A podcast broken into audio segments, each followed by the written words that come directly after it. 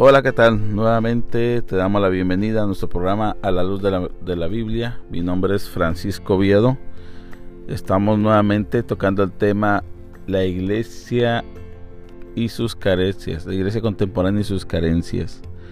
Estamos tocando el tema sobre la elección, sobre el ministro, líder o obispo, o como se le pueda llamar según la denominación, aquellos que se hacen cargo o que tienen un cargo en la iglesia local.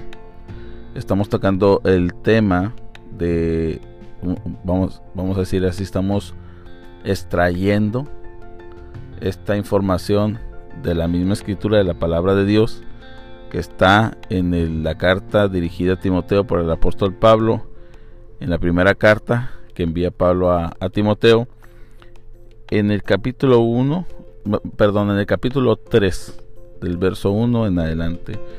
Y nos detuvimos en este verso tan importante, en este pasaje tan importante, donde nos llama o llama a cada uno de los que forman el cuerpo de Cristo y dijimos que esto era una instrucción imperante un mandato divino de cómo se selecciona, cuáles son los requisitos para, para elegir a un ministro en la casa de Dios.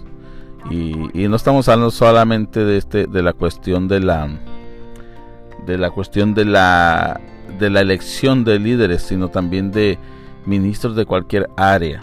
En esta ocasión estamos tocando el tema sobre el obispado, pero esto no quiere decir que estos requisitos solamente sean para estos líderes, sino que se extiende más.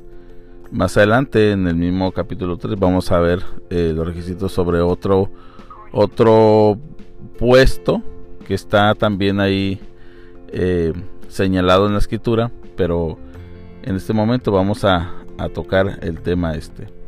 Vamos a leer el texto que nos va a ayudar a estudiar el día de hoy este maravilloso pasaje.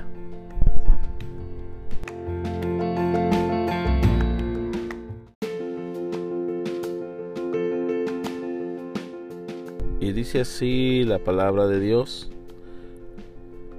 1 Timoteo capítulo 3, verso 1 en adelante.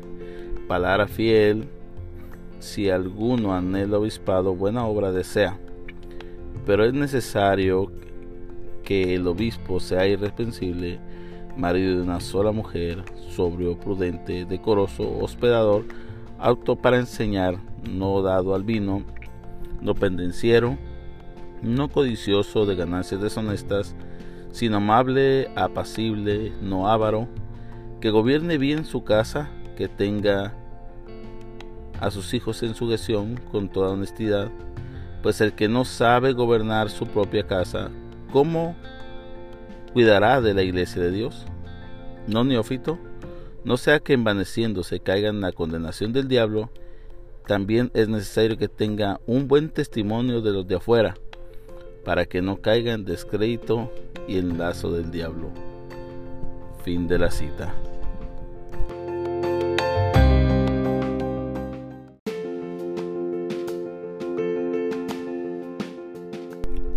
Eh, la semana pasada, no sé si recuerden, habíamos hablado sobre algunas características en los primeros dos versículos del capítulo 3.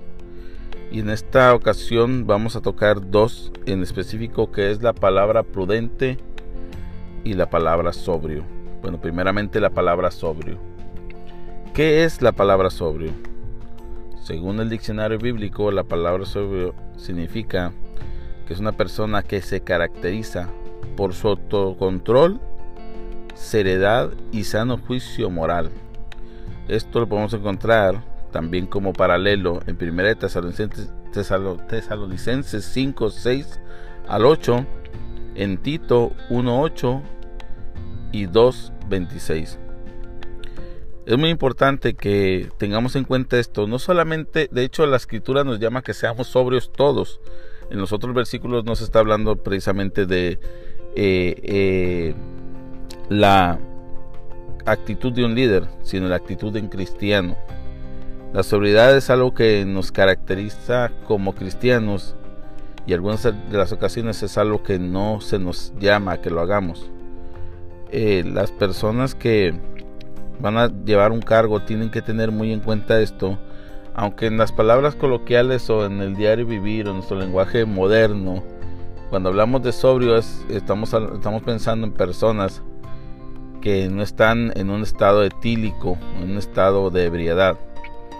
Y ahí nosotros decimos que esta persona eh, está sobria.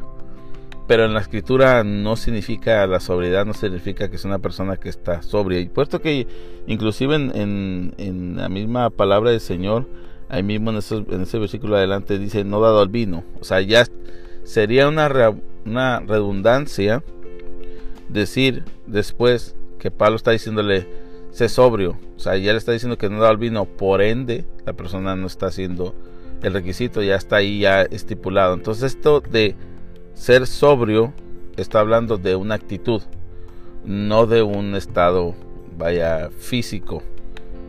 Entonces aquí podemos entender cómo la sobriedad tiene un impacto muy, muy, muy destacado, y ya sea para el lado negativo o para el lado positivo. Si tiene una persona que se, caracteriza con que no tiene autocontrol, que no es que no tiene seriedad y un sano juicio moral, y estamos hablando de un sano juicio moral, estamos hablando que la persona sepa tomar buenas decisiones. ¿Y ¿Cuántas veces hemos escuchado pastores decir en broma eh, detrás de un púlpito que le dan un soborno a un policía, por lo menos en nuestros países latinos? donde el soborno es parte de la vida cotidiana eh, de cada uno, que es muy fácil decirle a la persona, al policía que te detiene, mira, déjame ir y déjame ayudarte. Entonces ese déjame ayudarte es darle un billete por un lado. Desafortunadamente eh, en nuestros países, y yo lo digo en México, el mismo policía te dice, déjame ayudarte y creo que ahí es donde tú tienes que poner una prueba de fuego y decir, eh, y te lo dicen claramente, te dicen, ¿sabes qué? Si la multa, ejemplo, si tú me dejas así, si yo te, si yo te puedo ayudar a ti, pero necesito que tú me ayudes a mí, eso es lo que te dicen ellos, no te dicen dame un soborno.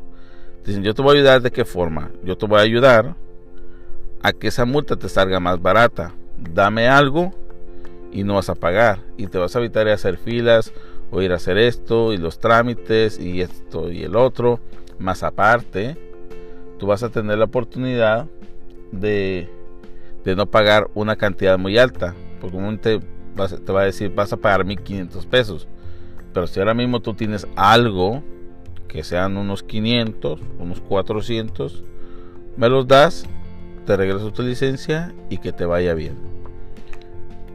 Muchas veces yo, llegué a escuchar a un pastor decir desde detrás de un púlpito decir, hermano, usted no dé soborno, pero si el policía se ofrece, usted no está sobornando.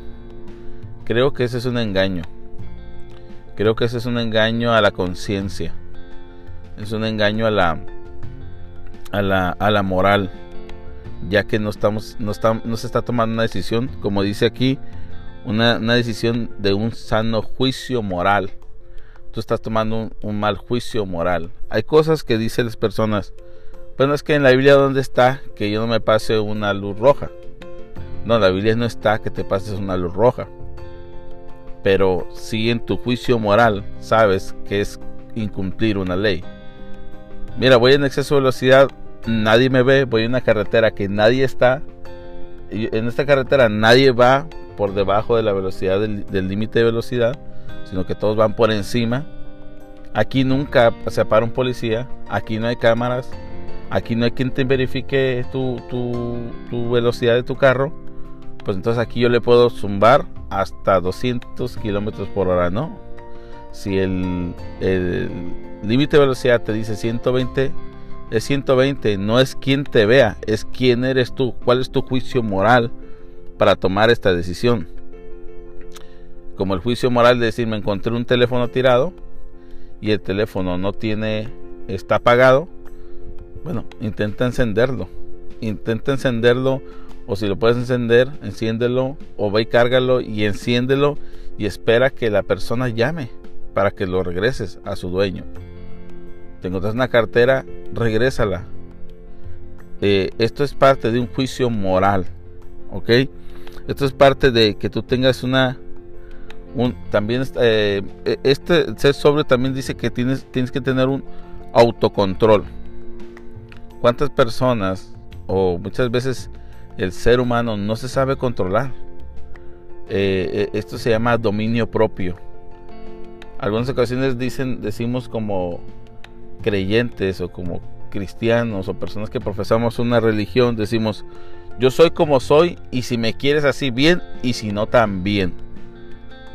Entonces con eso tú justificas el ser, a, el agredir verbalmente o exaltar tu voz y decir, si no te gusta, síguelo por ahí.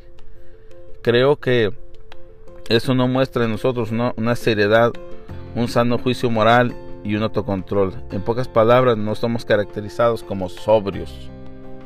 Y es necesario que esa sobriedad de luz, de testimonio. Ahora, cuando hablamos de un líder, con más razón, porque como que el líder, teniendo una forma de hablar allá, en, aquel lugar, está hablando, cómo esa persona va, va a decir o va a hablar una cosa allá y acá afuera o acá entre los hermanos va a tener una conducta que no es agradable delante de Dios. La otra palabra que vamos a, um, estudiar, que está dentro de los requisitos, es la que sea un que sea prudente, dice la escritura. ¿Qué es ser prudente? Según el diccionario bíblico, el término prudencia proviene del latín prudentia, que es una cualidad que consiste en actuar, hablar con cuidado, de forma justa y adecuada, con cautela, con, moderación, con previsión y con reflexión, con sensatez y con precaución, para evitar posibles daños, dificultades, males e inconvenientes y respetar la vida, los sentimientos y libertades de los demás. Eso es ser prudente yo le voy a decir una cosa. Si usted se dice ser cristiano y usted está predicando, y si el pastor desde el púlpito comienza a tirar indirectas, este pastor no está siendo prudente. Si el pastor está molesto o vio un pecado en algún hermano o algún congregante y, usa el púlpito para tirar una indirecta y dice que está usando la palabra de Dios, no, no está siendo prudente. Ya que el púlpito se usa para predicar a Cristo, no para mandar indirectas. El púlpito se usa para hablar de Dios, no hablar de, terceras personas. El púlpito no se usa para hablar de mí, de mi vida, como, como, como pastor o como maestro. El púlpito no se usa para traer chistes. No, no quiere decir que tú en un momento no vayas a decir alguna situación eh, graciosa que te pasó en la vida, pero no te la vas a pasar como un stand en comedy como un, foro de, chistes. Tampoco es una, un lugar para contar historietas o, o contar la biografía de tu vida. El púlpito se usa solamente para hablar la palabra de Dios y predicar al Cristo y a este crucificado y resucitado al tercer día para darnos vida eterna. Nuestro mensaje siempre tiene que ser cristocéntrico, tiene que hablar de aquel el cual es la cabeza de la iglesia en el cual hemos todos sido lavados y redimidos por su sangre. El, líder o el obispo o el predicador debe tener una manera de comportarse una forma, una forma eh, con de una cualidad de, que consiste en actuar, hablar con palabras con mucho cuidado. ¿Cuántas veces escuchamos a personas que inclusive eh, se comienzan a hablar mal, pero ya de una forma despectiva, no de la doctrina, sino de las personas? Cuando nosotros como cristianos tenemos diferentes doctrinas, no esenciales, o sea, no fundamentales, tenemos la, doctrina general, que es toda esta que no es doctrina fundamental, y tenemos las doctrinas fundamentales. Las doctrinas fundamentales son intercambiables y no podemos violarlas en sí porque de ahí depende la salvación del ser humano, del individuo. Y es por eso que algunas ocasiones con algunas sectas no nos podemos hacer una unión, no podemos hacer eh, una, de juntar sus ideas con las de nosotros, ya que cuando pasa esto, nosotros estamos violando las doctrinas fundamentales que traen la salvación. Pero las demás doctrinas que no son fundamentales, que no afectan directamente la salvación, no deben ser un conflicto para estar eh, en desacuerdo con nuestros hermanos, pero en armonía. ¿A qué voy con esto? Que muchas de las veces se han usado el púlpito para hablar de las personas que representan dichas creencias contrarias al que está enseñando y comienza a desacreditar a aquella persona usando daños o usando debilidades de, de aquellas personas, no de su doctrina. Y esto, que es lo único que hace, causa división. Y el que está enseñando no está siendo prudente, ya que está usando palabras que no son adecuadas detrás del púlpito y está usando el púlpito para atacar a personas. Algunas ocasiones llegan hasta el punto de, de poner sobrenombres. Y esto no agrada a los ojos de Dios. Tiene que hablar con tener una previsión de reflexión. Una persona que no solamente dé un solamente eh, de un mensaje, sino que también con esa prudencia siempre tenga una previsión de cómo no ofender. Tú, puedes enseñar la palabra, tú puedes hablar la palabra de Dios, porque ella es cortante como espada de dos filos. Dice que penetra hasta los tuétanos y discierne los pensamientos. Es una, eh, la palabra del Señor es espada de dos filos poderosa que llega a un punto que te confronta y te hace sentir wow, Dios me está hablando, Dios me está, me está confrontando y no puedo, me quedo de brazos cruzados porque no puedo resistir a lo que Dios me está diciendo. Eso es cuando la palabra está haciendo efecto. Pero muchas ocasiones agredimos con la Biblia, agredimos con la Biblia, con palabras que extraemos de la Biblia para usarlas y agredir. No, son, no es lo mismo. ¿Por qué? Porque la palabra de Dios edifica, restaura, consuela, aunque también exhorta. Cuando ella exhorta, al mismo tiempo trae un consuelo. A la persona no la deja solamente tirada en el piso, sino la levanta y la sana. Esa es la palabra de Dios. Tú no vienes con una persona y le dices, tú eres esto, sí. Bueno, simplemente vamos a ver esto. la salvación. El ser humano en su naturaleza está muerto, caído en delitos y pecados. Esa es tu mala noticia. Yo quiero decirte a ti que no eres lo más bueno cuando tú le predicas el Evangelio a alguien por primera vez. No eres bueno, no hay nada bueno en ti. Todas tus obras son como trapos de inmundicia. Así no hayas en tu, en tu pensamiento crees que no hayas pecado. Tú ya eres pecador por naturaleza. Esa es tu mala noticia. Ahí te estoy dando hasta el piso. Pero después te voy a decir. Pero hay un Dios que envió a su Hijo único a la tierra haciéndose hombre y murió en la cruz para perdonarte por tus pecados, por tu culpa y había un juicio en contra tuya, pero el abogado, Jesucristo el justo, vino a morir por ti y por mí. Y ahora, si tú recibes, si tú crees, tienes vida eterna. Ahí esa persona, tú le, tú le has dado primero la mala noticia, pero ahora le estás dando el Evangelio la buena noticia de salvación. Eso es ser prudente, estás hablando del Evangelio. Pero cuando usted usa para atacar, atacar, atacar, atacar, usted no está siendo prudente, ya que usted no está poniéndose en el lugar de las personas. Cuando nosotros predicamos o hablamos la palabra de Dios, siempre tenemos que ver a las personas, a los seres humanos. Cristo no vino a morir por, por arandelas, Cristo no vino a morir por objetos, vino a morir por humanos por personas. ¿Por qué? Porque Él le plació, porque Él es Dios y Él quiso hacerlo así.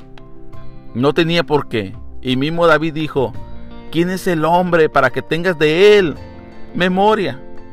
¿Quién es el hombre? ¿Quién es? Estamos viendo, acabo de ver un reportaje de este nuevo micro, este nuevo telescopio que ha mostrado galaxias y que nos ha permitido ir al pasado, que este es otro tema que después tocaremos en, otra clase sobre la eternidad, el presente continuo. Y, es, y habla cómo ellos a través del telescopio viajaron al pasado viendo las estrellas. Pero entonces dicen ellos, la galaxia esta es como, una, es como un grano de arena en el, en, el mar. Bueno, en esta galaxia se encuentra el planeta. Sería algo en un en un modelo de escala sería algo microscópico la Tierra. Pues dentro de ese microscopio se encuentra usted y yo. Y el creador de todas estas galaxias, a él le plació, simplemente por su soberanía y su gracia infinita, venir y redimir al ser humano. Y usted, que es siervo, que es pastor, que es líder, se le hace tan sencillo venir y golpear a las ovejas con una Biblia y tratarlos a punta de bibliazos y decir, así dice el Señor. La iglesia carece de hombres prudentes detrás de un púlpito. La, iglesia carece de personas que se pongan en lugar de los demás y que respete las libertades de los demás. ¿Qué es la libertad de los demás? La libertad de los demás no está diciendo, ah, quédate como estás y sé, libre. No, es enseñar que aquel que ha conocido la libertad en Cristo, que esa persona que conoció la libertad en Cristo, pueda vivir esa libertad. Porque libertad en Cristo es no hacer, es la libertad en Cristo es hacer lo que debes hacer, no hacer lo que tú quieres. Vuelvo y repito, la libertad en Cristo es hacer lo que debes hacer, no hacer lo que tú quieres. Esto es la verdadera libertad en Cristo y ese es tu deber, respetar esa libertad cuando tú llevas a aquella persona y le dices, eres libre para que puedas obedecer lo que Dios te ha dicho que hagas. Desafortunadamente, en la iglesia hemos perdido muy, muy, muy de demasiado hemos perdido la prudencia. Algo tan, una palabra que se lee tan fácilmente como ser sobrio y prudente y no llevarla a cabo. Es necesario que volvamos a la Biblia y que cuando vamos a, a, recibir más líderes y los vamos a elegir, la iglesia esté preparada leyendo la palabra de Dios en 1 Timoteo en el capítulo 3 y decir, ¿este hermano cumple con estos requisitos? ¿Está apto para cumplir estos requisitos? Si está apto, lo podemos poner como sabemos que será un líder guiado por Dios. Si no, si tan solo fallan uno, creo que no es necesario hacer pasar a la iglesia por un mal rato y que Dios nos va a llamar a cuentas también por esto. No solamente a los líderes. Dice un dicho en México, tanto peca el que mata la vaca como el que le agarra la pata. Así que si usted dice, ¿por qué hay tal líder y tal hermano que no tiene el carácter de ser pastor en la iglesia o ser líder, pero si tú lo elegiste. Más las iglesias que son congregacionalistas, que deciden por votos quién es el pastor. Ahora, si tú no le elegiste y tú llegaste a esa iglesia y aún así te quedas callado con ese pastor simplemente porque hay cuidado de que toque el ungido un texto sacado de contexto para poder autoprotegerse como pastores, no, usted va a venir a decir, hermano, según la escritura dice que usted debe ser sobrio. Según la escritura dice que usted debe ser prudente. Si usted, no es sobrio, si usted no es prudente, usted no está apto para estar aquí, me perdona mi hermano, pero arregle este problema o se baja del púlpito. No es por mí, es por el, por el cuerpo de Cristo. Como voy a repetir, algo microscópico en este universo, que el Dios que creó el universo completo vino a morir a la cruz. Por usted y por mí. Amado oyente, llegamos hasta aquí con estas dos características que está pidiendo el apóstol Pablo a Timoteo como requisito para la iglesia universal. Vamos a seguir con este tema, ya que es un tema muy enriquecedor, de mucha bendición, y espero que usted me vuelva a escuchar en el próximo programa Y yo quiero decirte a ti que me estás oyendo, amado oyente, válgame la redundancia, que si usted no ha conocido a este Dios que conoció este diminuto, este microscópico mundo y que murió en la cruz y que se hizo hombre para darnos vida y vida en abundancia, yo quiero que usted lo conozca. Se llama Cristo Jesús. Y Él quiere salvar su vida. Quiere darle libertad para que haga lo que Él quiere que haga. Le quiere dar vida eterna para que usted alcance la salvación. Y lo quiere bendecir. Bendecir con bendición del cielo. La que no empobrece. La que no muere. La bendición que viene de arriba. No material, que esas son añadiduras, sino la bendición espiritual que nunca, nunca se va a corromper. Si usted está escuchando este programa y quisiese recibir a Jesús como su Salvador, ore conmigo. Gracias Señor por este hermoso programa que nos has dado para permitir compartirlo. Y gracias Señor porque tú moriste en la cruz y si aquel que está escuchando este audio, este podcast, quisiera recibir este regalo divino, permítele, Señor, que te conozca y que encuentre salvación en tus manos, en tus brazos. Gracias Jesús, porque tú eres bueno y para siempre es su misericordia. En el nombre de Jesús, amén. Gracias por escuchar este programa. Yo te invito a que no te pierdas esta próxima semana eh, nuestro programa A la Luz de la Biblia. Mi nombre es Francisco Viedo y te esperamos nuevamente aquí. Danos seguir en nuestras plataformas. Estamos ahora, eh, hemos añadido una nueva plataforma que es Amazon Music. Síguenos por Amazon Music, síguenos por Spotify y síguenos por Apple Podcast. Gracias, que Dios te bendiga.